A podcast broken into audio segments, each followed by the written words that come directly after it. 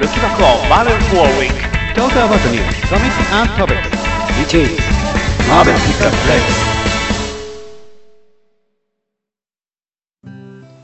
1週間のマーベルで気になることをピックアップし話していくマーベルピックアップラジオ第152週目ですさあ今週もこのお二方ですどうぞはーい、どうもよろしくお願いします。はははいい、熊野です。はい。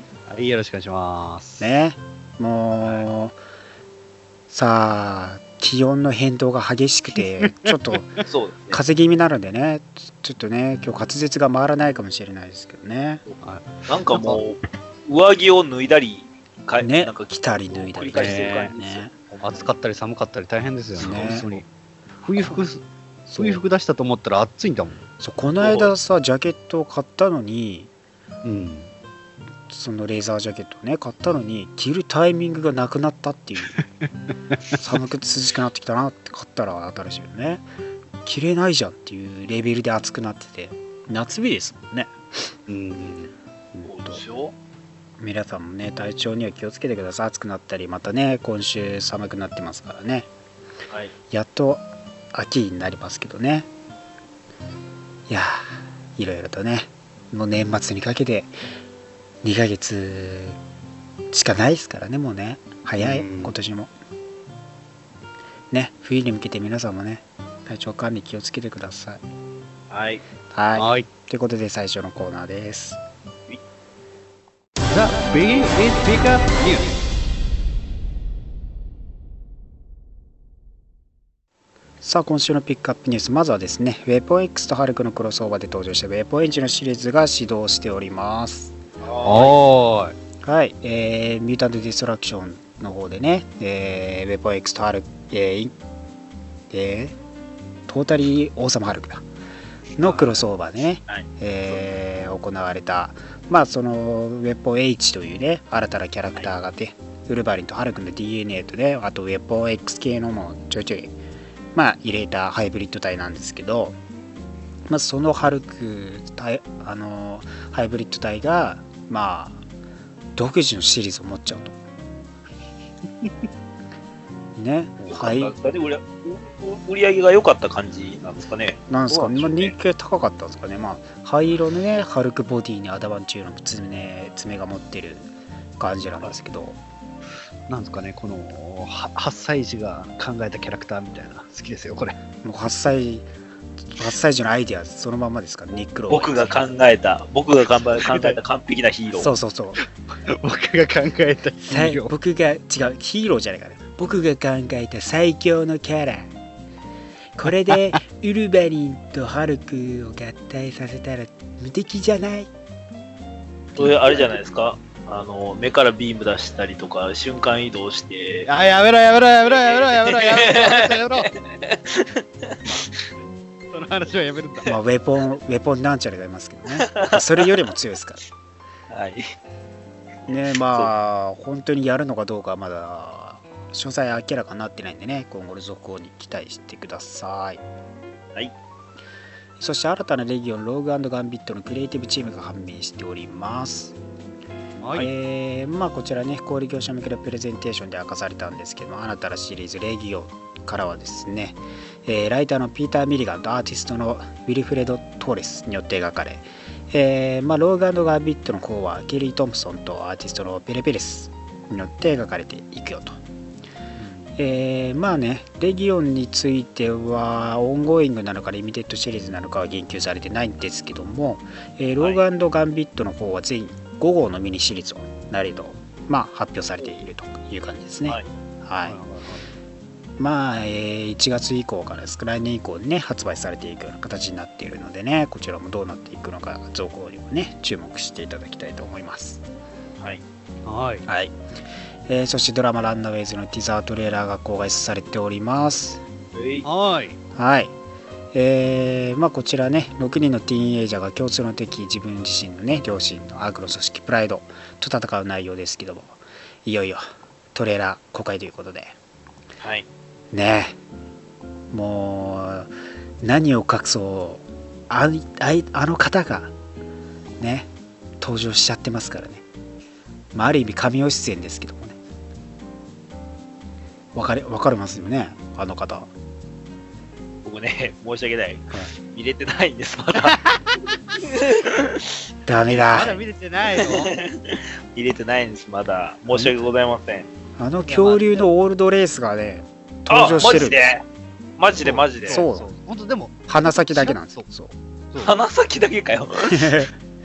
でもね登場してるんですちゃんと登場してる。そ うどどんな感じですか？ちゃんとなんか作ってる感じですか？それとも CG ですか？いや、あわかんないですよね。もう鼻先だけだとちょっと微妙ですけどね。まあいやーどうなんだろうなあれは。CG なのかな？でも鼻体だけは作ってんじゃないのかな多分。最近の技術すごいから。あるよね、でも、ね見た感じ。えそんな感じありますよね。まあだからねいよいよ登場してきますからね。まあ日本のね、えー、Hulu ではどうなるのかまだちょっとね、えー分かっていないので今後まだ注目していってください、まあ、米配信は11月21日よりね、えー Hulu で配信されますんでね、まあ日本ではしばし続報を待ってという感じですね。はい。はい。えーそしてドラマ「エージェント・オブ・シールド」シーズン5が12月1日より米放送開始を発表しております。はい。はい。いよいよねニューヨークコミコンにてドラマ「エージェント・オブ・シールド」シーズン5の米放送開始が12月1日であると発表されておりますと、まあ初回は2時間の2エピソード放送する予定で、えーまあ、インヒューマンズがねこう今放送されているわけですけどもそこから2週間後に開始と。はい。まあ、インヒューマンズ終わって2週間しか経たないうちで、えードラマ「エージェント・オブ・シールド」がねやってくるっていうことで当初の2018年開始よりも若干ね早まった感じはありますね。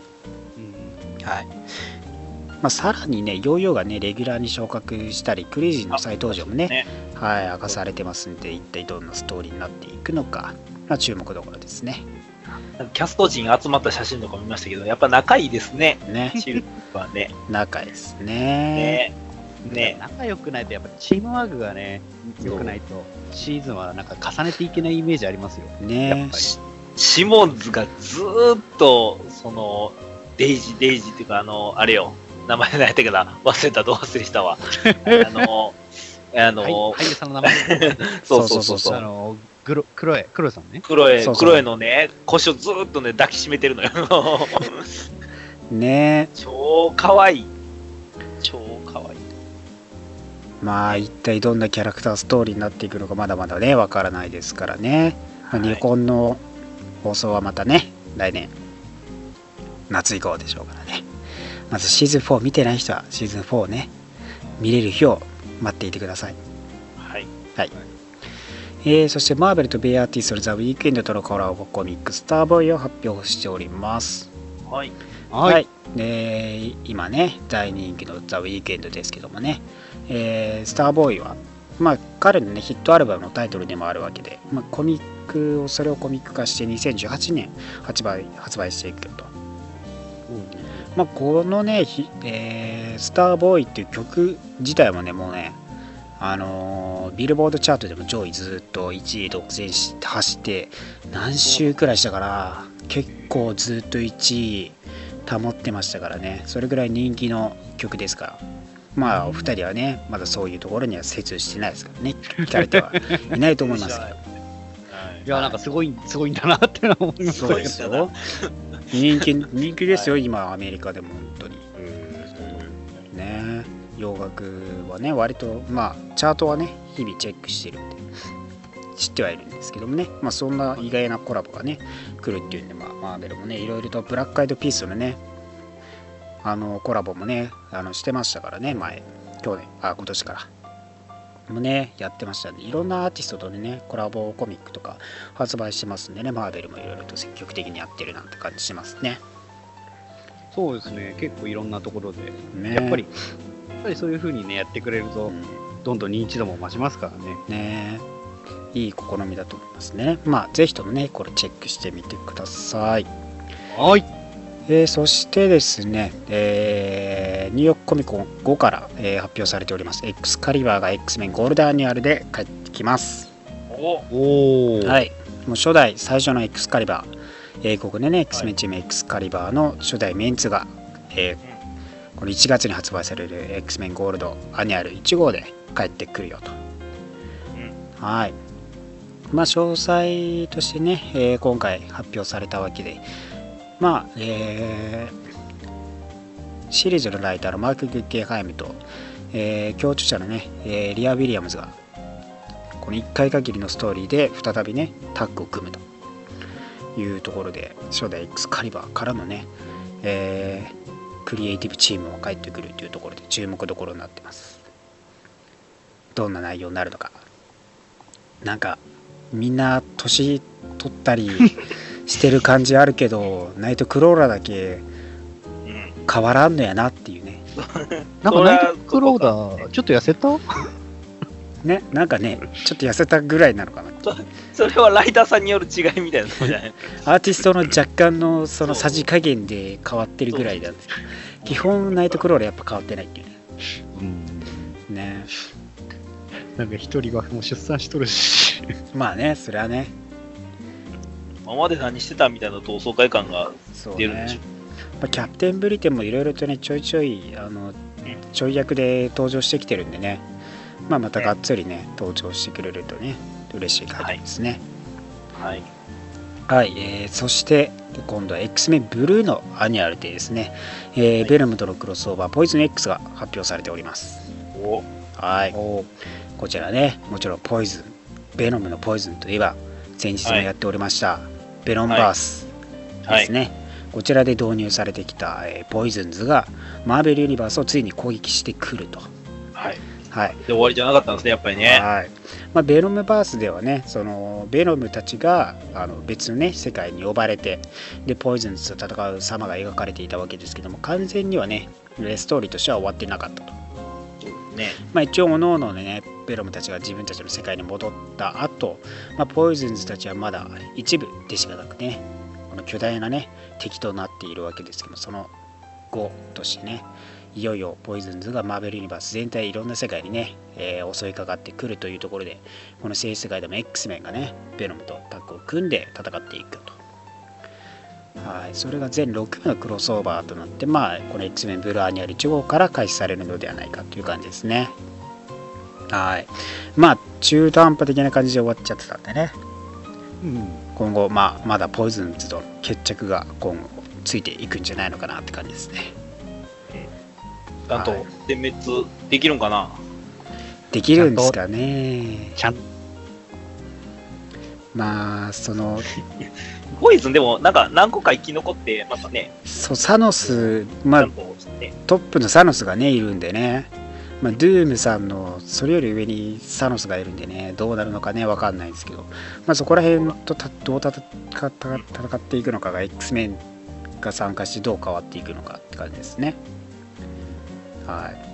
まあこちらね注目どころですから来年1月以降にもねぜひ注目していってください。はーい。はい。ということで今週のリえーピックアップニュースは以上になります Next to Sensible Topics。さあ今週の先生プールの気になるトピックスは何でしょうか？はい、というわけで、えー今日のセントピの方なんですけども、えーハロウィンが近いということで、えーおそれにね、合った、えー翻訳本を探してまいりました。おえー皆さん知ってますかね、この翻訳本。マーベル・ゾンビーズ。それは知らないし、知らないな。知らん、俺は知らない。はあそれはある意味有名な作品でありますよね。そうですね、い今、その、開始前にちょろっとツイッターの方でもマーベル・ゾンビーズって調べてみると、今でも結構マーベル・ゾンビーズを買ってる人がいっぱいいるんですけど、ああ話題になるね。やっぱりね、やっぱりね、翻訳、あの、アメコミ入って、なんだこれって買う人が多いみたいですね、マーベル・ゾンビーズ。あまあ、正直その一巻だけ僕も持ってますけどね。はいーはいはいはい。まあ、まあ、確かにすごい、すごい話でした、あれは。まあ、簡単なあらすじ言うと、ウイルスによってゾンビ化してしまったヒ,、ーローたちが人肉を食いまくるっていうお話なんですよね、ただ。はい。はい。ただただそれだけなんですよね。ただ食うだけですね。そうね。まあ、もともとの方はアルティメット・ファンタスティック4のスピンオフだったんですよね、もともとは。そうですね。アルティメット・ファンタスティック4の20何号とかかな最初に登場したのは。うんリードとゾンビリードが出会ってしまったそう感じそうそうそうそうあねの時当時は多分、あの、静止世界とアルティメット世界のクロスオーバーっていう感じの風に出したんですけど、実際はゾンビだったっていう。そうですねその別世界がねつながっちゃって、そこで舞台を起こってみたいなね。そうそう。まあ、あの、いきなり、いきなりなんですよね。あの、マグニートが死ぬっていう、いきなり、数ページで。そうそうそうそうで、そこでもうみんなゾンビ化してるんで、なんか、やばいですよね。みんな、なんか、ヒーロー、ヒーローじゃなくなってるっていうか。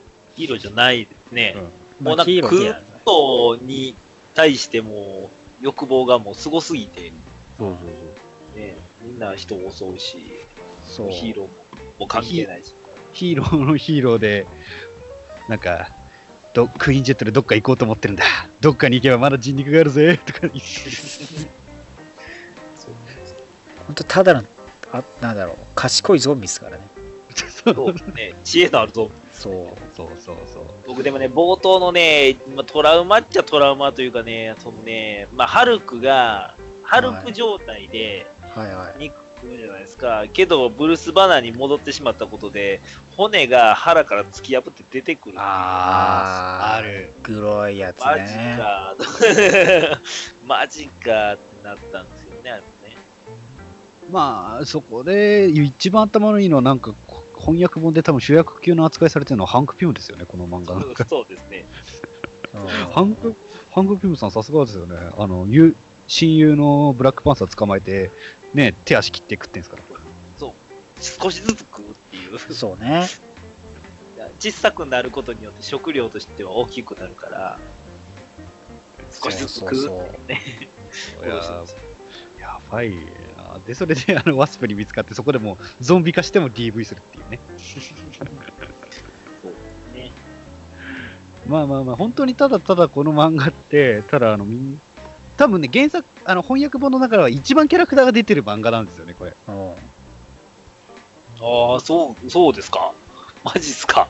しゃ喋らないけどね、モアさんとかいるし、クイックシルバーとかもいるし。まあちょい役でぜかなり出てる感じですね確かに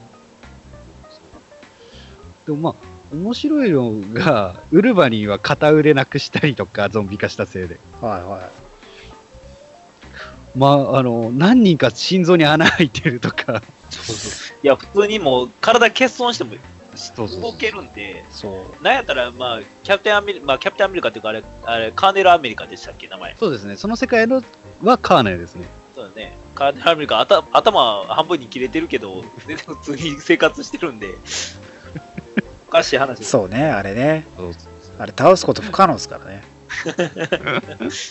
で、で、まあ、多分3巻、2巻あたりの時に、えー、あのーですね、シルバーサーファーがやってきて、ギャラクタス来るから、お前たちはもうこれで終わりであるとかって、なんかめっちゃ演説してる時に、なんだあいつは、いや、わからん、だが、新しい餌だとかって言ってみんなで襲いかかるっていう。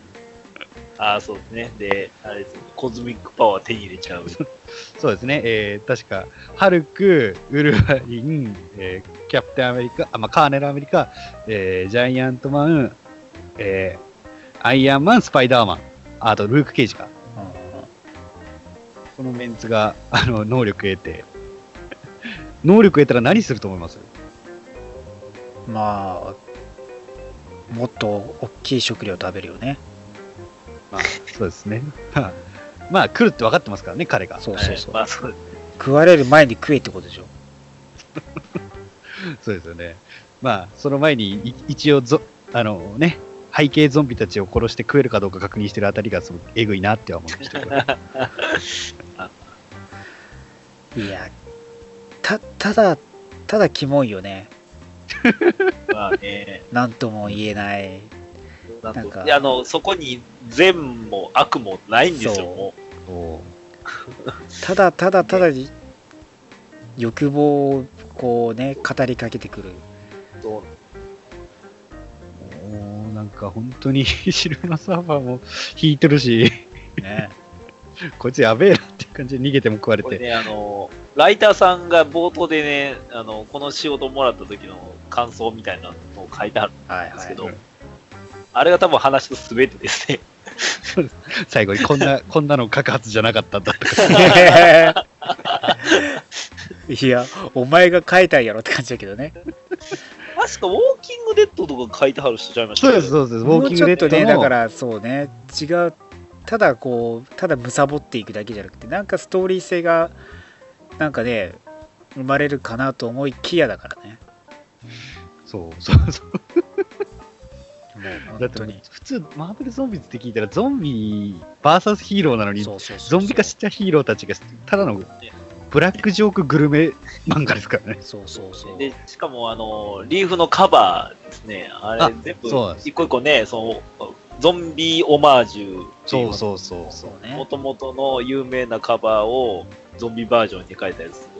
えーと、そうですね、マーベルゾンビーズの一巻の方の、えー表紙の方は、あの、シークレットウォーズの、えー有名な、あの、いろんなヒーローたちがね、出てくる。ねまあ、あ僕はいあとろんの印象的なのはやっぱりあの、スあの、あれです、スパイダーマンのウェディングのカバー。あれが一番印象的ですけどね。ゾンビ化した、ね。あれやべえな。いや、一番かわいそうなのはですね、サイクロプス先輩ですよ。全然出てこないのに、表紙のところ頭取れてるんですから。確かに。頭、頭持ちながらビーム放ってますからね。はい。はいまあ、まあ、そんなね、マーベルゾンビ便利じゃないどっちの方がなんか操作しやすそうじゃないですか。そんなことないだろ、別に。まあ、このゲ、このね、まあ、このあの漫画の一番の被害者は、あのブラックパンサーさんと、あの、ね、ご飯を食べに来たギャラクタスさんでしょうね。でも、それのおかげでなんか、コズミックパワーを手に入れたゾンビたちが宇宙に出てって地球平和になるとか、そういうエンドじゃなかったでしたっけ？ああ、そうですよ。そういうエンドですけど、まあその代わりに、その代わりに、はいあのいろんな星があのみんなに食われるっていう。そうだ。そういうことですね。完全なるバッドエンドだから。ちなみにあの2の方もありますけど、2の段階ではもう、2の冒頭の段階で、えー地球にしかもう生命は生き残っていないっていう設定ですからね。ああ、もう宇宙にはもう食われていなくなってしまう。もうエゴも食っちゃうし、ああ、エゴも食っちゃった。サノスもなんか、サノスペ、ペニックスとかも ゾンビ化してますからね。えそれ、でも、エゴがゾンビ化したりとかはしない？多分その前にし絶全部命食べちゃったみたいな。そうそうそうそうそう。基準がよくわかんないですからね、あれ、ね。星やろ。肉ちゃう？だから、だからね、ちょっと何人かがその発症しなかった理由っていうのもわかんないんだよね。なんかギャラクタスも、っていうかね、設定としてね、確か2週間何も来へんかったら元戻るとかそんな設定ちゃいましたっけ？そうです、元に戻りますよ。なんでみんな我慢できへんねや。てか宇宙に行ってて2週週間ぐらい、ね、宇宙行ってて、なんでその2週間ぐらい食わない期間あったんじゃねえかなって思うんですけどね。そうやんね。生命のいるところにたどり着くのに2週間以内にたどり着かなあかんって、なかなか厳しいと思うんだけど。超スピードで移動しますからね、彼らは、ね。謎の。あのテレポーターでもいるんじゃないですか。ああ、いるかもしれないね。まあ、ちなみにこのマーベルゾンビズの方なんですけども、えーはい。アルティメットマーベル VS カプコン3のえー参戦キャラ、えーフランク・ウエストさんの、えー個別エンディングでなんと 出てきますからね、ちらっと。そうですね。で、あの、ね、あのその世界のね、マーベル、えーヒーローたちがゾンビに、えー広がってしまった原因となるリード・リチャードと共に、えー一緒にゾンビ戦いに行くというエンドですから、うん。なかなかこれもいろいろなね、そういう世界のところにも、まあ、幅を取ってますし、そのね、シークレット・ウォーズでもあの雑魚キャラとして活躍してましたからね、ゾンビズたちは。はい。なかなか、あの、多分ね、皆さん結構翻訳持ってて、あの、結構多分敷居高いと思うんですけど、これは本当に敷居が本当低いのでね、はい。ぜひあの、ああれも、あれも同じ世界でしマーク・ウィザーマウスの、デッドプールのマーク・ウィザーマウスのあのああー、はい世界はい。の格好でしたっけ、そうですよ。その世界のデッドプールも、ヘッドプールですね。デッドプールがいそう、そっちも出てくるんで、まあ、はいちょっと知ってると小ネタとかもね、あるんでね、よければ、あの、皆さん買っていただきまして、あの、ね、感想の方をどんどん書いてください。はい。ねえ、もう、だから、敷居は決してね、高く、あの、低くないですからね。もう、全然低くないんでね、無理に買わないでください。はい、ということで。は進めようよ。はい、今週もためになる話ありがとうございました。Next to Comics Web さあそれでは今週のリーフレビューです。はい。もう今週もねレガシーものがどんどん出てきてる中で、えー、はいはいはい、えー、まずは「フォール・オブ・パーカー」パートは「アメイジング・スパイダーマン789号」ですね。おはい。ですね公開まあねパーカー・インダストリーズが終わりを迎え、はい。ピーターに残されたものははい。ボビーだけ。そうですね。ボビー・モはい。ース、モッキンバードだけっていうことで居候ですよ。居候のニートですよただ。いつも、いつもこいつに居候してんな。居候のもう完全なるニートです。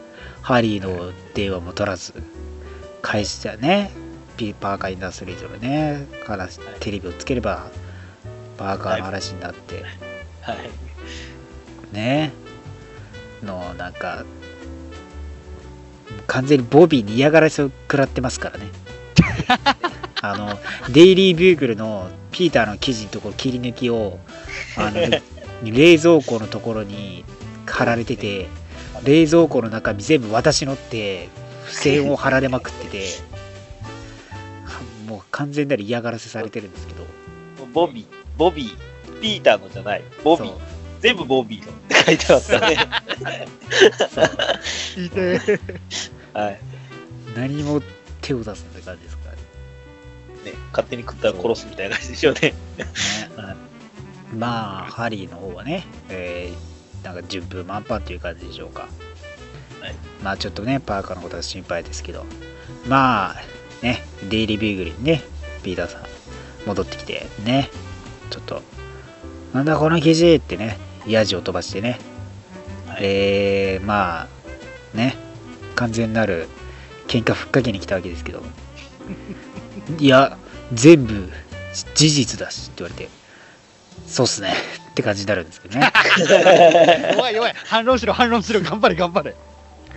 ね散々散々文句言いますけどね間違ったことは書かれてないんでね仕方ない だらしない格好してますけどね、このピーターね。ねもうボッサボッサで寝癖のだらけの髪。ベティだけはねいい感じね優しいですけどいつも優しいです、あの人はね。ねベティ優しいですけどはい。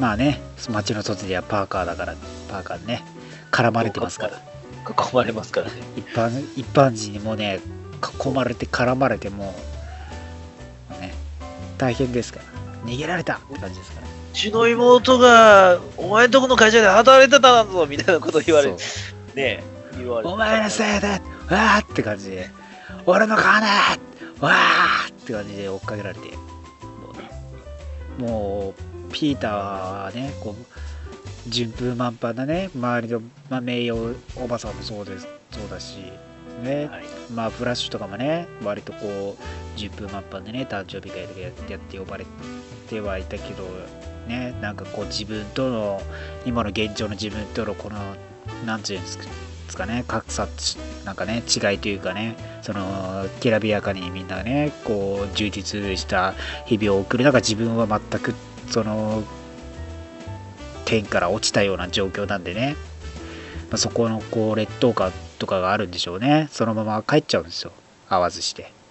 はい。もう家に帰ればね、まあ、ボビーがコスチュームを投げつけられてね。はい。まあスパイダーマンとしての活動がね行うわけですよ。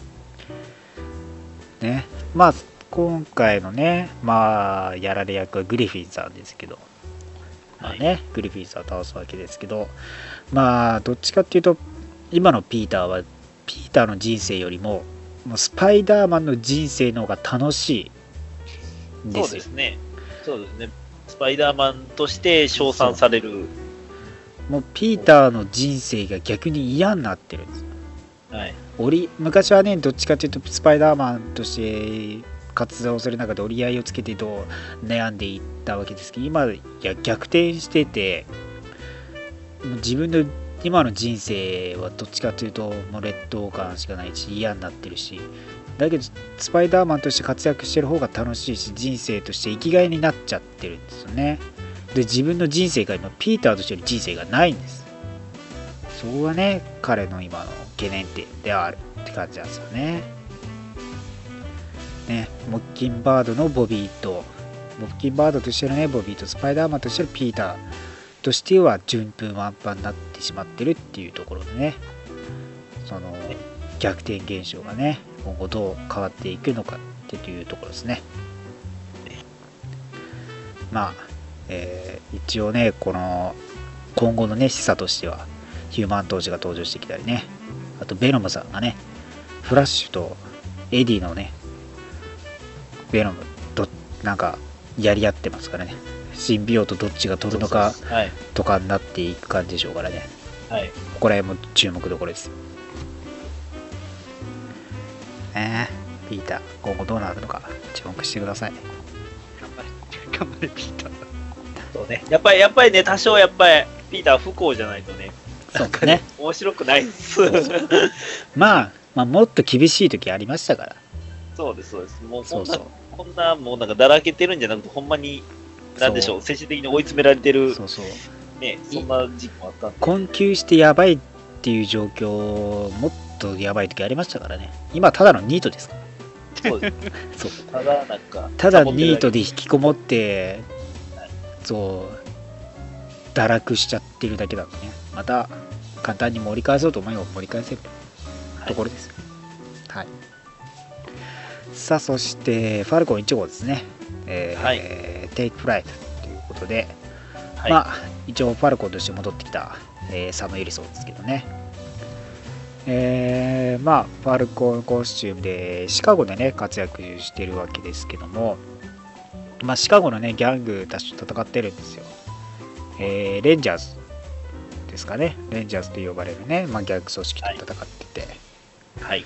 えーでまあ一応ね、えー新たにパトリオットとして活躍しているレイ・ショアン君がねレイ・ショアン・ルーカス君が新たなパトリオットとしてまだ若いねティーンな子なんですけどレイ・ショアンが、えーパトリオットと活躍するところでバディ組んでまあほぼね今回としては別行動なんですけどまあそのレンジャーズとあのーそのもう一つのギャング組織のスパニッシュキングスっていうのがまして、まあ、そこが構想状態なんですね。もうもう争いに争いを生んでる感じで。そうすね。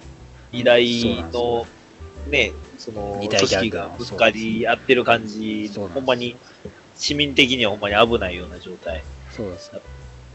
某ソトレイジみたいな感じなんですけどね。そうですね。はい。はい。外レイジね。ね。まあねその一応ねそのサムの言い分としてもねまあみんなその下っ端たちはね同意してまあその戦いを終わらせようというところになってまあパトリオットの方もねまあ言うことを聞かせてねまあ平和的にね、まあ、解決しようと話し合いをしてはい。会合することに決めるわけですよ。まあ市長もねそこに、えーシカゴのね市長もそれにね賛同してっていうところではあってまあ、えーそんな中でね2人でパトリオットとねまあファルコンをね2人で話してて過去の話とかもね、交えつつって感じでまあいい方向にね向かって平和になるかなと思われるわけですけど2人のねトップが組織がね、えーあって手を取り合おうっていう時にねまさかの事態が起きるわけですよ。まあね、レンレンジャーズのねリーダーがサムを麻痺させちゃってその間に拳銃でねスパニッシュギャンあスパニッシュキングスのトップを銃で撃ち殺しちゃうわけです頭で。でまたね争いが勃発しちゃうわけですよ。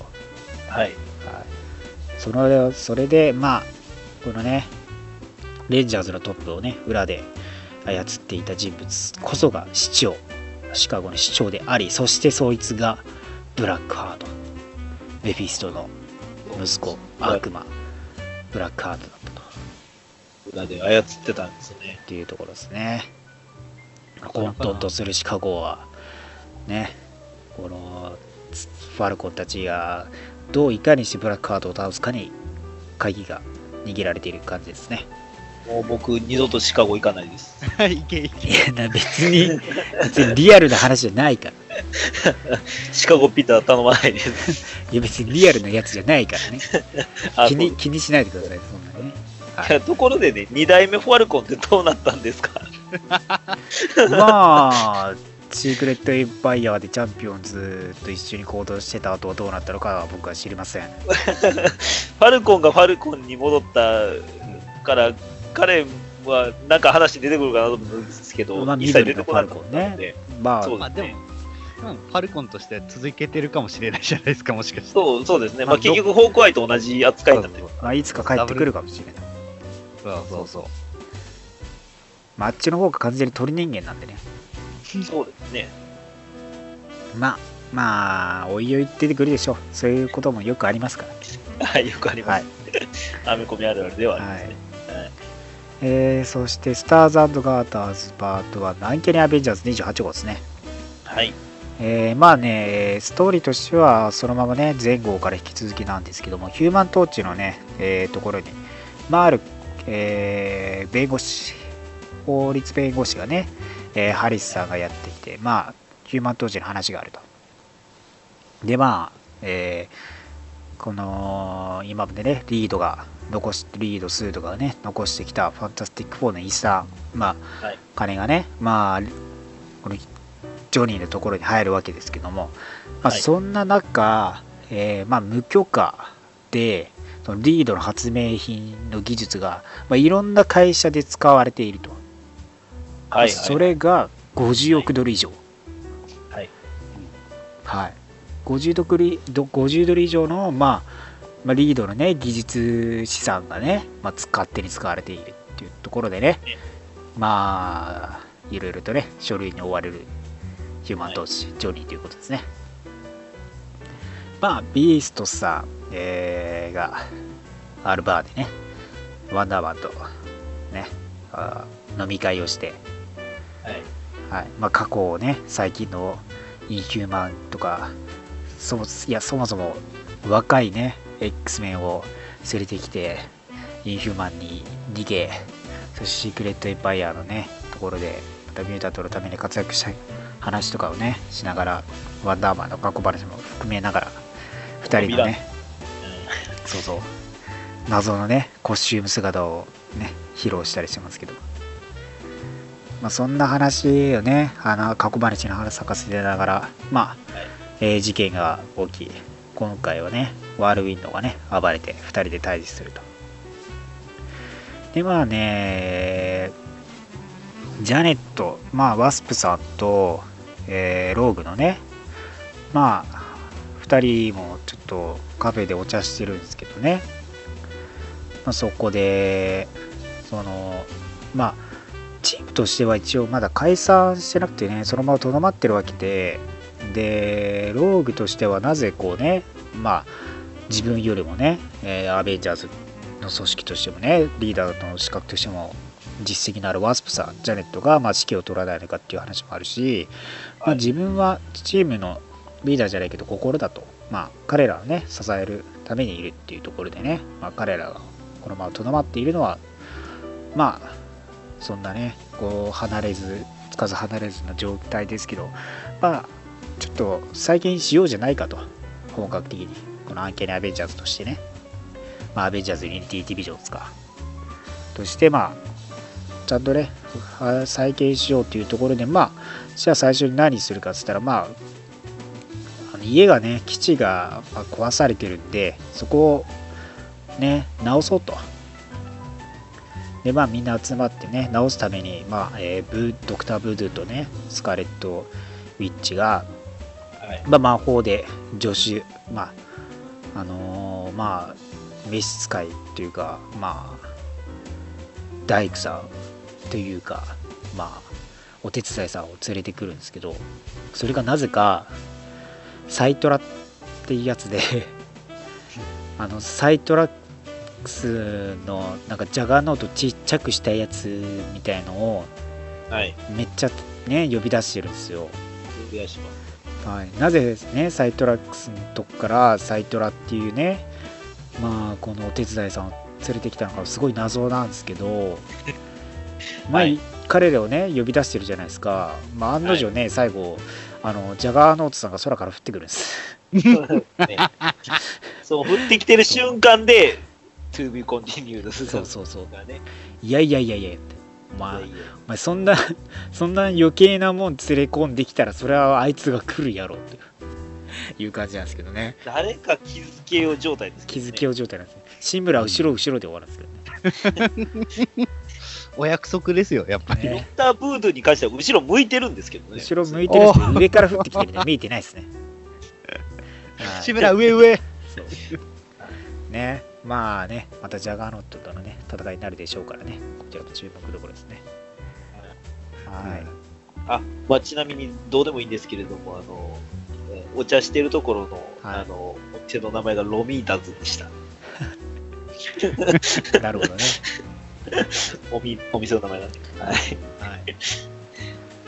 えー、そして、キングピンズ・オブ・ニューヨークですね。おうはい、まあ、はいえー新たなキングピンの登場を示唆しているディフェンダーズ、えー6号なわけですけども、まあ、はい今回、ダイヤモンドバックさんがね、えー薬によって超パワーを得てますけども、それをね、えー結構5個ぐらい一気に飲んで、もうゴリゴリのムッキムキに、ね、なって、服破れる勢いなんでそう、なんですよ超ゴリゴリマッチョだってで、ね、ね。、ブラックキャットをボッコボコにするんですね。はい。はいまあ、そこに助けられたのが、まあ、ディフェーターズとはい。いうところでね、車ごとジェシカ・ジョーンズとルーク・ケイジが突っ込んできて、まあ、ルーク・ケイジにね、倒されるわけですけど、まあね、パンチした後に車を思いっきり叩きつけてますからね、怖いですね、この人たち。ちょっとやり方がちょっと無謀すぎるぐらいの感じですけどね。まあ、倒して、えーまあ、法廷、ダイヤモンドバックルね、まあ、その、判決としてね、まあ、裁判になるわけですけど、結局、無罪を勝ち取るわけですね。まあ、簡単に言えば法律の穴があって、彼を有罪にはできなかったと、はい、いうところですね。まあ、ブラックキャットもね、瀕死の状態で、まあ、病院にいて、で、デッドプールもね、ジェシカ・ジョーンズのところに来てますけど、なんとかフリックスっていうね、パーカーを着てますけどね。そうですね。なんとかの部分が見えない。なんとかの部分が見えないんでね。赤も赤文字でなんとかフリックスっていうのをね、まあ来てますけど、お前これ放送してんのかって感じですけどね、配信すんのかな？かか食べてるこの、まあまあ、ハンバーガー屋さんは自社生産なんですかね、あれね。ねデッドプールマークですねデッ。ドプールマークがついてる、自分で作ってるじゃないですかね袋とジュースですけどね。まあ、グッズとかもね、彼売ってますからね、多分同じハンバーガー屋もやってるんじゃないですかね。提供は、なんとかフリックスなんですかね。ねはまあそんなね、ダイヤモンドバックさんは無罪になったわけですけど、その限りね、はいえーキングピンがいて、まあ新たなキングピンは、えーいるというところで、ね、まあ本物のウィルソン・フィスが実は裏にいるというところですね。もう結局ね、キングピンさんは今後とも関わってくるでしょうからね。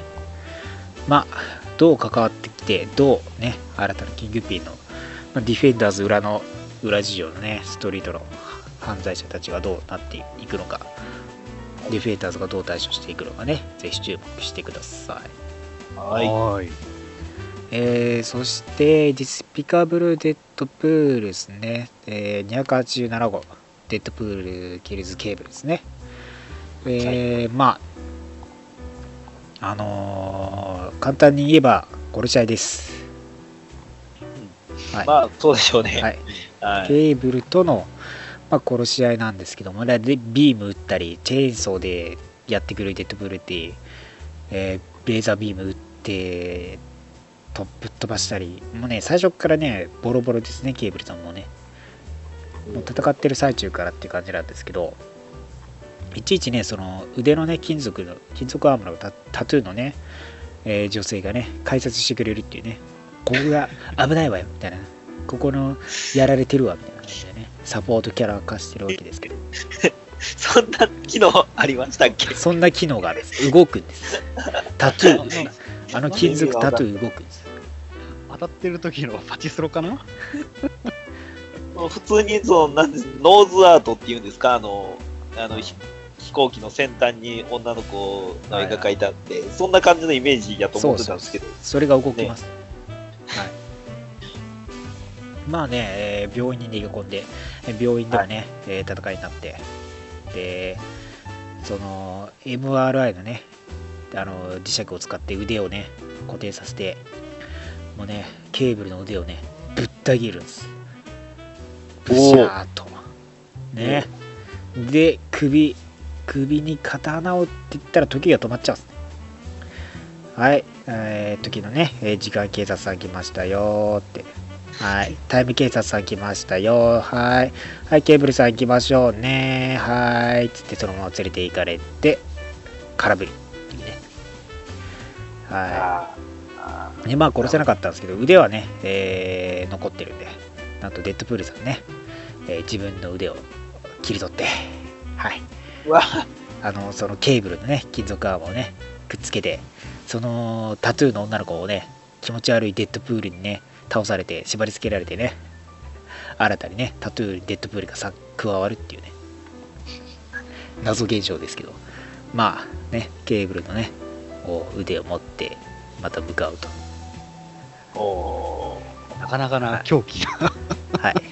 クレイジーです。ここ、こっち完全にギャグ漫画ですね。これねまあね、ストライプさんはね、姿見せてないですけど、声だけの登場なんですね。まあ、ストライプさんの依頼で、まあ、彼にね、頼ってしまったがために、彼のためにね、殺さなきゃいけないんでね、まあ、いつ殺さずにさっさって、あのね、ストライプをね、殺せばいいと思いますけど、そうですね、最後そうなんだろう知ってる知ってる。ね。まあ、続いて X-Men ブルースね、えーはいモジョワールドワイドパート2ということで、X-Men ゴールドからえー前後に続いてのストーリーですね。はい。えーまあ、今回としては、モジョワールド、えーまあ、こちらね、静止世界の方にモジョの、えー世界観がね、侵入してきて、で、視聴率のために、まあ、X メンの過去のイベントのね、再現をしていると。はい。まあ、デイズ・オブ・フューチャー・パストの戦いでね、やられたりして、モジョさんが視聴率のためにね、やられて、いろんなところで、他のとこではね、あのインフェルノが起きて悪魔と戦わせられたりとか、ね。まあそんな中でね、その柱がね、ニューヨークに落とされて、その中にね、バリアがあって X メンたちが囚われていると。まあその中にね、チャンピオンズとかスパイダーマンとかがね、破壊を試みようとするんですけど、破壊できずに入れないと。で、視聴率がね、えーもっと視聴率が欲しいと。さあ、じゃあルーレットで次のね、X メンのイベントをやろうじゃないか、つってね、回し回し始めてね、ルーレットを。で、まあ、センチネル、デイズ・オブ・フューチャー・パストの部分で、センチネルによってね、危機的状況になって助けに入ってきた人物がいると。それこそがね、えー、モジョのライバル、ロングショット。出たね、視聴率多いですよ出ました。彼ね、彼も中継してるんですね。彼ね、完全にね、ユッバーですね。多分ね、インターネットの方で配信してまして、それによって、モジョより、モジョから視聴率を奪っているんですね。ははい。モジョさんはテレビの撮影の体なんでね。はい、そこから、はい、ネット配信のね、ログ金として、ブブカロ中ってね、言ってやってるわけですよ。はいはいはい。はい。まあ、まあ、あのね、あの、笑ってる方の動画かもしれないですけどね。あー、なるほど。笑ってる生放送かもしれないですけどね。あまあ、配信していると。で、まあね、X メンチームと合流してっていうところで、えー新たな敵として差し向けられてきたのが、今度はマグニートの登場というところですね。はい。というところでね、またいろんな敵がね、昔からの敵が登場してくるよっていうところの文字ワールドになってます。ブルー面白いですね。はい。結構面白いですよ。ねはい。ねで、なんか現代の風習を聞かせる感じもあってね。なかなかな、なんかすごいなは なんか、面白いな。い。まあ、また X メンゴールド、X メンブルーでね、えーやっていきますんで、注目してください。えはいー、そして、オールニューウルバリン25号ですね。うんえーオファーズ・オブ・ X ですね。まあ、えー今回、まあ、フラッシュバックとして日本のね、えー村正がね、えー登場してきて、まあ、過去の話で、まあ、村正とね、村村正といえば村正ブレードじゃないですか。フフィーリングファクターを無効化する方なんですよね。それをまあローガンに渡しているところの話で、それプラスまあ他にもね、なんか実はこの村正持っているものがあると。まあ、それがシールドっぽいんですけどね、青白く光る、まあ、シールドっぽいものが映っているよというところなんですね。えーでまあ、えーダケン君ね、バーで飲んでますよ。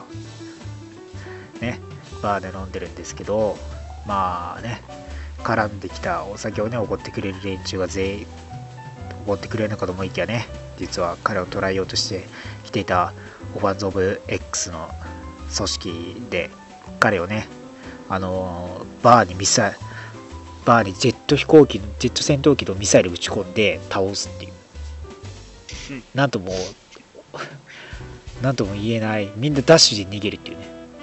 彼をしびれさせている間に、そ別にそんなミサイル撃ち込まんでもやり、爆弾とか仕掛ければいいんじゃないのかなみたいなね。ま あシュワちゃんみたいな。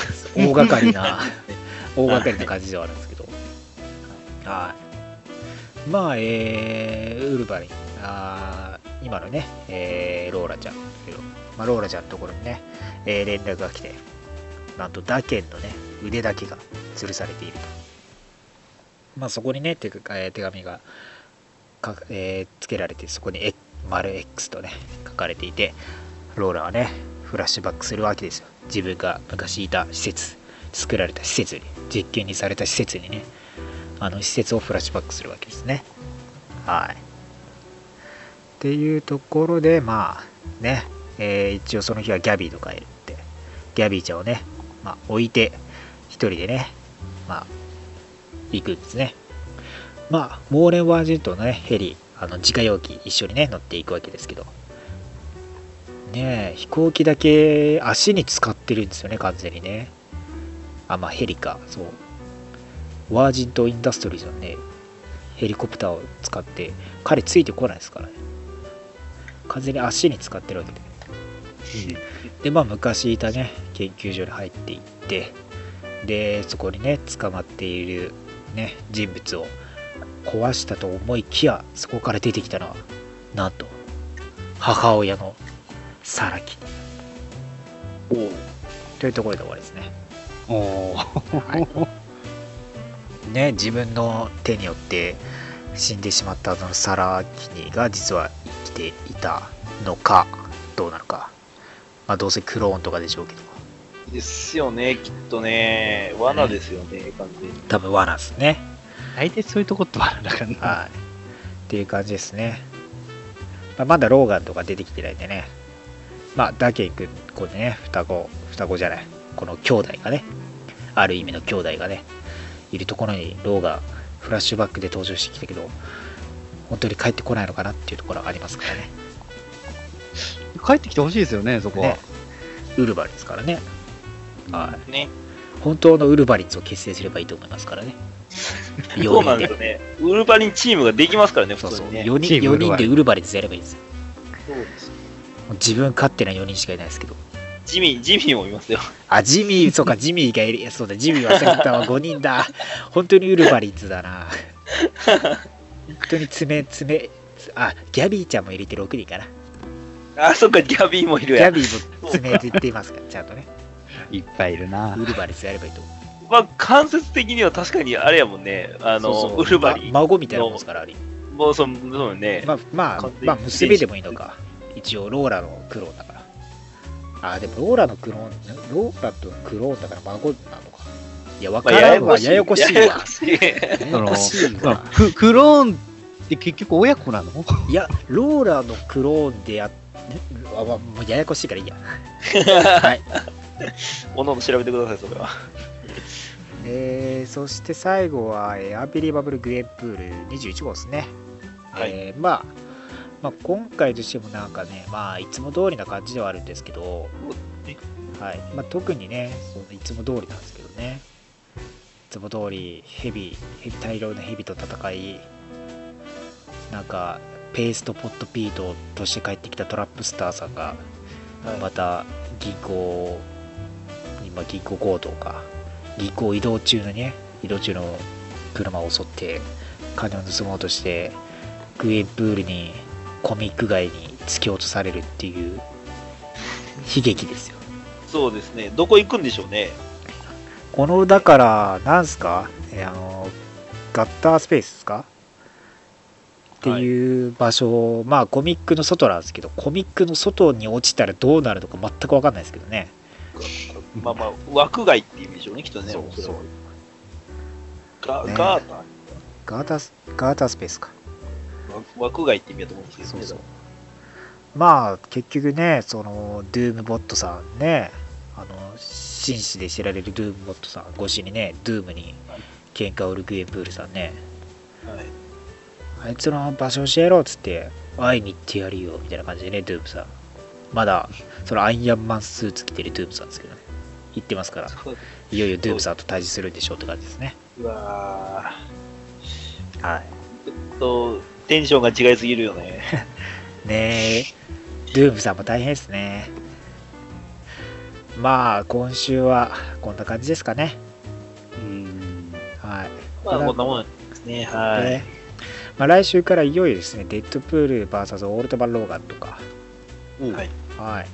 まあ、レガシーモルケーブルからチャンピオンズからね、あとインビインビジブル・アイアンマンとかインクレディブル・ハルクとかね、あとマイティー・ソーも来ますからね。はいははい。いろいろ来てますから、ぜひともね、注目していってください。い。はい。はい。ということで、今週のリーグレビューは以上になります。Finally Topics of this week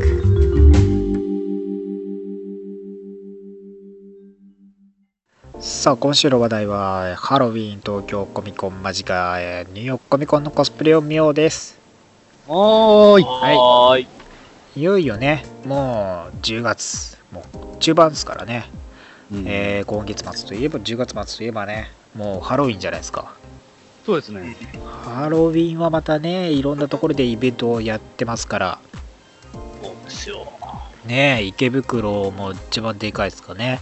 あそこ行くといろんな人がねやっぱコスプレしてそうですから。行ったことがないんでなんともいないです。け 私は今年も、今年は2年連続で行かせてもらいますよ。どおおまあ渋谷もね結構でかくやってますよね。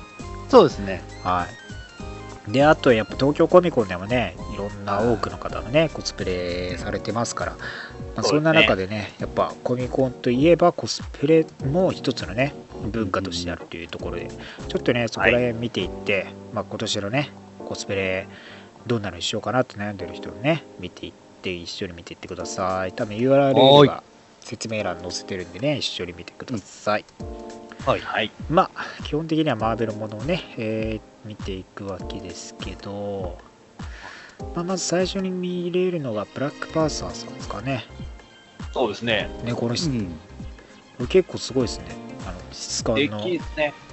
ね、そのあれですよ。あのなんか結構細かくコスチュームあれ、なんかこやう分かれてるやつがうん再現されてますよね。映画版の感じですね。ねいいですね。これ。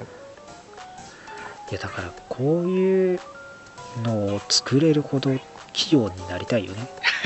なりたいな。なりたい。それは。こういうのを作れるほど器用にできたらやるんだけどなって感じあるけどまあ失敗を恐れてできないね器用にできたら、それこそその作ってる時も楽しいし、ね来た後も楽しいし、3万かけ、そうね。最初作った時多分3万かけたものが多分3万のゴミが出来上がるんだろうなって考えるとなかなかなそうだよね。最初からさでも結局やっていかなきゃいけないからちょっと怖いよね。失敗を恐れるよね。い。やでも、それを恐れずやった人がこうたどり着ける。とこなんだろうね。そういう人って、もうやってるのが楽しくてしゃあないから、ねたどり着いたところやねんろうしみね。んなでね楽しめるでしょうからねまああとバルチャーさんもいますねホームカミングのあはい。これ結構簡易的に作ってますけど本格的に作ったら、翼とか無理やろうしね。あれ確かにどんだけでかくなんだろうぐらいでかいですそよう。ねただ邪魔だよねえ。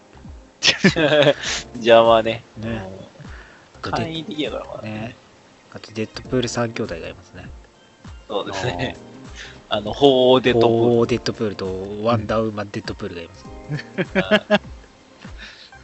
あとこれグリーンゴブリンがいいっすね。ル。いいっすね、このレトロな感こじこれいいのねレトロのコミック感のいいっすよね。本当にノーマンっぽい感じがね。そうそうももう最近のノーマンの、その、なんでしょう、あの、グリーンゴブリンって、なんか、む妙にムキムキやったりとか、なんかなんかね。そうね、ちゃんとしたゴブリンっていうよりか、なんかこう、ちょっとね、そう、たまになってもムキムキだし、ほとんどノーマン状態でゴブリンっぽい、なんか、陰影を描いてるだけでっていうので終わってるんでね、あがっつりなんかコスチューム着てっていうのがあんまないんでね、そういうのもやってほしいですよね。そうですね、なかなかないですもんね、今、最近は。全然話違いますけど、フューチャーアベンジャーズのグリーンゴブリン、むっちゃルー大芝みたいな喋り方。そうそうそうそう。えそう。あれ、あれ、本当にルー大島かよって思うわ。トゥゲザーしようぜって言い出すんじゃないかと。本当に。いつ、いつ言い出すかと思う。気が気じゃなかったですけどね。そんな感じでしたからね。あと、ベイビーグルートとかもで等身大だから、でかいですよね、ベイビー。レゴっぽいですね、これね。ね、なんかレゴレゴっぽい感じもあって、なんかあれらしいレゴですね感が。出ます。はい。あとはなんだろう。ね、たまに出てくるベーコンとかね。このベーコンは笑かしに来てるので、ね。ハイプでしょ。ね。ああと、ソウさんもいますね。いややっぱソウさんね、だからラグナロクのソウさんいいなと思うんですけど、やっぱね、あそこまでムキムキじゃ、ムキムキにならないと合わないし、ヒゲがね、ないとね、ちょっとね、やっぱソウさんといえば、ヒゲがね、ないとできないかなって感じしてね、ねちょっとね、ソウさんね、アンバージーかっこいいですけどね。ね、スターロードとロケットラクーンがいますね。夫婦ですかね。夫婦で多分好きなキャラやろうぜっつったね結果こうなったんでしょうけど。まあでもスターロードとかはかなり再現されてますね、やっぱね。ロケット、ロケットさんはね、ちょっとあの顔の毛が足りないですね。それは、それは人間、それちゃんと人間味を出してるから、別に。顔に全部毛皮貼ろうぜとか、なかなかならへんと思う。アライグマ感かぶりもんだったら、かぶりもんならわかるけど、別にそこはオリジナリティでええやろ。あの面白いのを見つけましたよ。そのスパイダー侍と、あカルタ兵みたいな来てますね。あの、はいはいキャプテンアメリカ。あれ、だからなんかね、さサムライスパイダーマンのフィギュア出てましたもんね。ああ、はいはいはい、それはから多分撮ってる。ね、あれをからインスパイアされてるんじゃないですかね。ねスパルタ兵のキャプテンアメリカもアメリカじゃないですからね、完全ね、になんかね、うん。アメリカじゃないし、でもまあ、アレンジとしてはかなりいいじゃないですか。面白いじゃないですかね。こういうなんかね、独創的なのもね、ある。面白いですよね。い。マザータックもあんじゃん。そうそう、今、俺もうマーベルやから避けようかなと思ったけど、マーズアタックは突っ込まざるを得ないな、それが。マーズアタックはま マジで。あ、マーズアタックもあるけど、懐かしいな。超懐かしいけど。まあ、あとは、そうですね、スパイダーマンもね、ホームカミング衣装のスパイダーマンとかもね、ね。結構スパイダーマンとかもだから結構多そうですかね。スパイダーマンはホームカミング後やからやっぱ多いでしょう。ねい特にイットいる、イット。いいと思いますね。それそれねそれあさまあ映画化しましたからね。あと、ブレイドさんもいますね。おそうな。ムキムキな、ムッキムキで強そうですけどね。ねあーやっぱあれですね。まあ、D と C さんも多いっすね。うんー T と C さんね、ラトランプの2人は多いっすトね。ラトラ多いですよ、今、もうすぐね、大きいのね書いてますから。そこら辺もやっぱ多いっすね。ある意味、まあ、衣装が特別その、なんかこう、鎧というかね、そういうの作らなきゃいけないってわけじゃなくて、色合い合わせたらいけるっていうのは結構でかいかもしれないですね。やっぱ衣装の作りやすさっていうのもでかいのかもしれないですね。うん。うん。あ、ベータレイ、そうがいい。すげえ。ベータレイビリーをいますよ。あ、すげえな。あ、でも、あ、でも、ところどころ日本のキャラクターもいいな。結構いますね。そうですね。マドンギャット。あ、あ、あ、デップだ。ね、あ、デッドプール。そう、これ前見ました、その、セーラームーンのね、おん？VHS のね、あ、フィギュアの、フィギュアのやつ。あフィギュアいや、フィギュアじゃない、フィギュアじゃない、あのね、VHS のテープの、はい。なんでしょう、入れ物っていうか、それあ、の形の、VHS か。あー、なるほあ、ど。なるほどね。横向いたら VHS って書いてあるんですよ、これ。あ、なるほどね。そう流れてた。はいはいはいはい。俺、てっきりフィギュアのコスプレかなと思って。あー、なるほどね。その、縁取りしてね。そうそうそう。そういうことね。そんな創作物なかなかね、思いつきもしひんなっていうねか。まず、バンブルビー、なんかむちゃくちゃでかいやつ、歩いてたとあーあれも結構有名な人がやられてますね。あの、でかいのも。ハルクバスターとかやられてた方ですよね、確かに、ね。ああ、そうですね。そうそうそうそう。すげえな。もうそうなってコスプレじゃないですもんね、もうね。そうだよね。ねほでたまにね本人らしきねあのボスさんがいますねで大きいボスさんがねたまに本人じゃねえかって疑うくらいの完成度のでかいボスさんがいますね。ああやっぱアンワそのラグナロクの層もいますね。エラとバルキリーも。ねえ。いろいろいますねやっぱね。あニュー X メンから来てますね。名前は忘れましたけどね二人ですね。もう名前全然覚えてないですけど。全然このあいのそうわかるわかるんですけど名前が全然出てこないこれはねいや、でも、ね、無理です。こういうね、ちょっと、ちょっとマニアックなキャラクター選ぶって愛がありますよね。よマイナーなんですけど。そう全然知ってるんですけど名前が全く出てこないですけどね。これはちょっと見てね確認してほしいですねはい。僕の人も多分、あー、あー、あーってなってると思う。ね。わかる、わかる。さっきまで名前分かってたじゃん。そうそうそうそう。あの緑のねあのわかるんですけどね。ああとはガンビットとローグの夫婦で出てますね。ででも娘出てますね、これ。娘さんがしかもジュビリやってますね。いいですね。娘娘寝てんな、これ。ちょうどねローグガンビットでねコミシリーズもね出ますから。ねまあいろいろとね工夫を凝らしてるのも多いですね。なんところどころ出てくる。なんだろうな、この WWE のこのあれ版持ってる人いるじゃん。ね。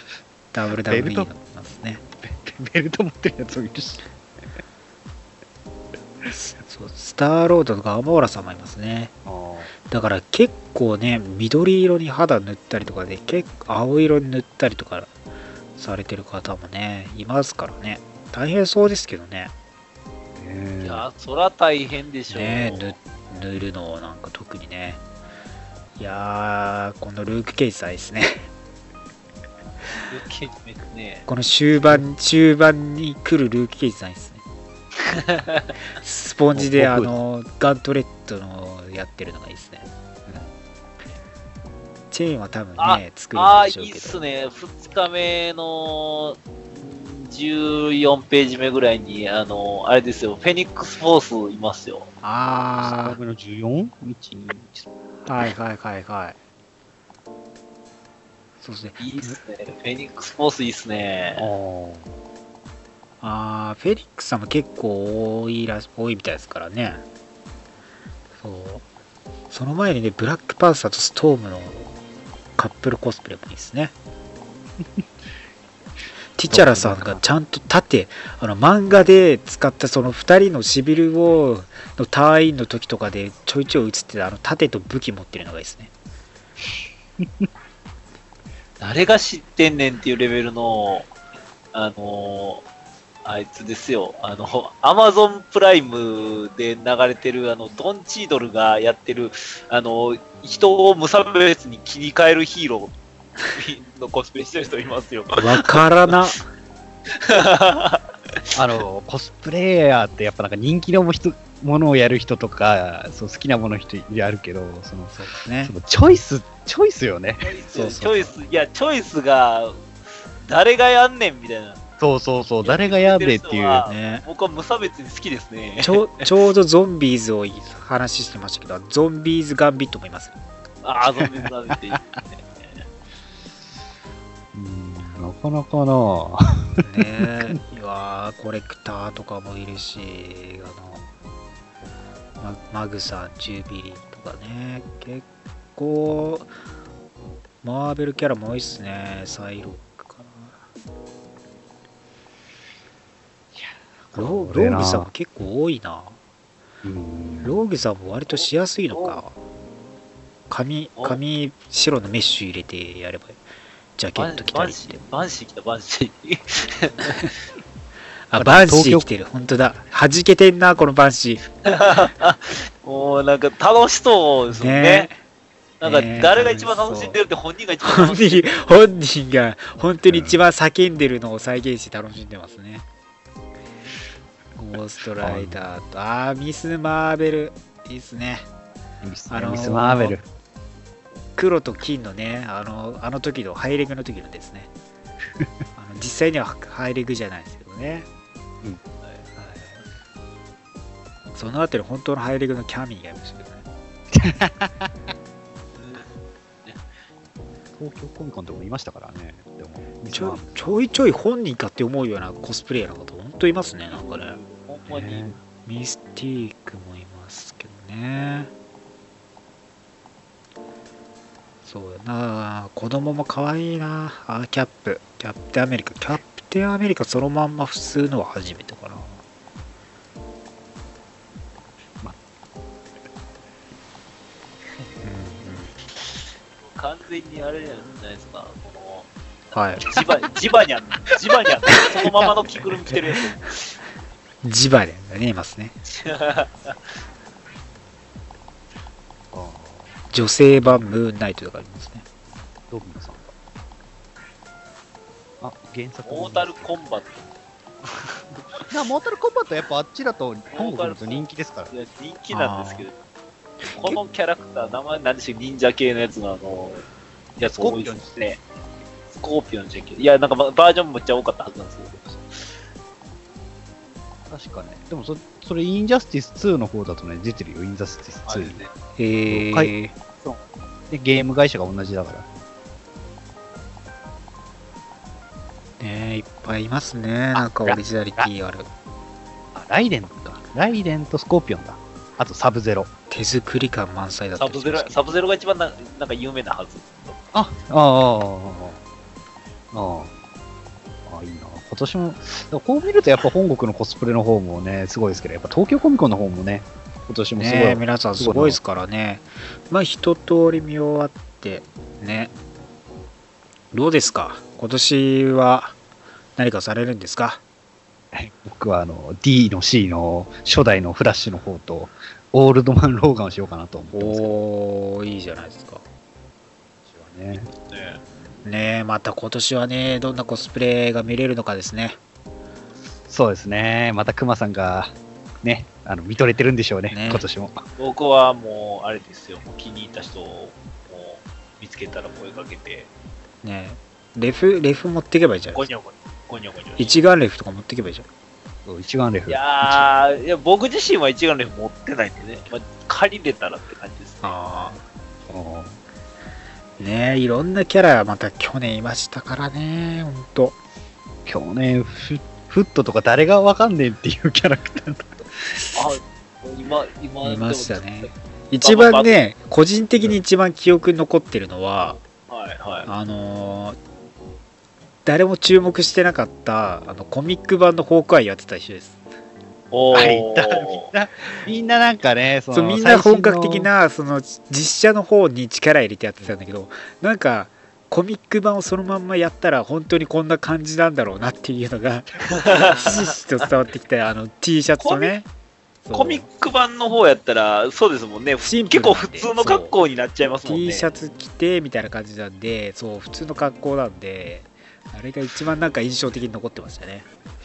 個人的にあのいや、でも、ホークアイのね、クラシックのコスチューム着てる人みたいですね。あーマスクして多分ねね、映画しか見た映画しか見たことない人やったらヒドラ党員かなみたいな感じになっちゃって、H と書いてあるんですね。あとねね個人的にね、俺ね、ここ、あの、すげえな、このコスプレっつっても、ハルクリングかな。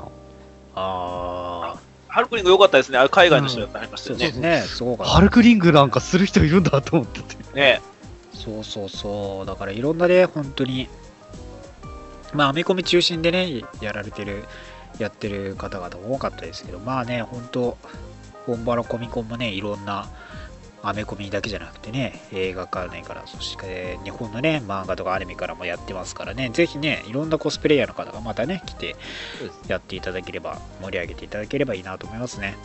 はい。東京コミコンですから、あのね、アメコミ以外のコスプレもしてもいいんですよ。そうそう、東京なんですから、東京独自のね、なんか色合いとかも出しても全然いいと思いますからね。なはい何のコスプレでも正直なとこいいと思います。そうそうそうそうん。盛り上げていただければ全然。う。はい。ねそう楽しんでね、そう、やっていこうっていう感じですよ、みんなで。ね、またね、集合写真とかね、ぜひね、その、我々は完全に2人は見てるだけでしたけど、ね。見てるだけで写真撮っても楽しかったですからね、こっちとしては。あの、こっちはあの、いろんなことやれて楽しかったです。去年パリッシャでやりまねし、た。楽しそうでしたからね。楽しみやな。今年は、今年はフラッシュの表紙ネタやろう。今年どんな人来るかな？ねえ、今年はやっぱ、カマラちゃんが多いんじゃないですかね。ちゃあねん。で、やっぱりスパイダーマンも多いでしょうしね。ー知り合いが一人ねカマラちゃんやるっつってましたから、僕のところは。あとグエンプールとかも出てきそうですかね。あー、出てきそう。なんかそこら辺は今年結構多くなるんじゃないのかなってありますね。やっぱね、その1年でどのキャラクターがなんか日本に浸透してたしてきたのかなっていうのも分かるところだと思うんですよ。まあやっぱ誰か、誰かあの、スタイスパイダーマンの横でネットのコスプレとかしてたら。誰か椅子持ってこい、椅子持ってこい。しかも、しかも、あの、デススターちゃんと持ってきてる。デススターも。いや、一回落としたらもう一回組み直すの大変やろ。デススターを持ってきて、最後の日にだけ落とすっていう。落とす。最後の、ガシャー最後の、最後のあのコスプレが縛る前に from YouTube って言いながら。バレ from YouTube 後片付けが大変だ、本当あれ。うまい。ねチェアマンやってほしいですね。だから今回、そうですね、あとフューチャーアベンジャーズとかも始まったじゃないですか。ああ、そうですね。それでもいいあのですよね。3見てみ人たいですよね。のキャラクターも結構、衣装的にはねはい、簡単そうなんで、できない、結構やりやすそうなんでね、ぜひね、あと、リフレクションとかもね、やってああ、でいいっすね。ああ、そうですね。海外と X 音かみたいですね音とかね、エクソンみたいっすわ。ねぜひそこら辺のね、関係持ってるところからもね、また、なんかいろいろとキャラクター出てきたらね、楽しそうですから、ね、皆さんぜひ、なんかやってね、みんなで楽しんで盛り上げていただければと思います。はい。はい、ということで今週は以上になりますけども、何か言い残したことございますか？そうですね。確かに、あの、今言われてパッと思い出しましたけど、はいあれですね、リフレクション終わりましたね。終わってしまいましたね、毎週の楽しみで見てましたけど。いやー、あれですよ。なんか、やっぱり、その、続編を匂わすような終わり方をしてくれたんで、この続編を楽しみできるのかなと。ははい。ねい。天さんはどうですか？そうですね、アニメ版の方の、えースパイダーマンの方で、マイルズ君がとうとうあのスパイダーマンになりましたからね。あ、なりましたね。なりました、なりました。スパイダーバースフラグがね、ビンビン立ってますからね。ね。あそこにはい。アーニャとね、あのグエンがいるグエンがいんで、もしかしたら、スパイダーマンになりたいってね言ってましたからね。ウーマンに完全にウーマンになるフラグですからね。はいはい。そちょぜっとひともね、はい、アニメの方にも注目してください。はい。はい、ということで今週は以上です。また来週お会いしましょう。バイバイ。来週もラジオの前にアッセンブル。ル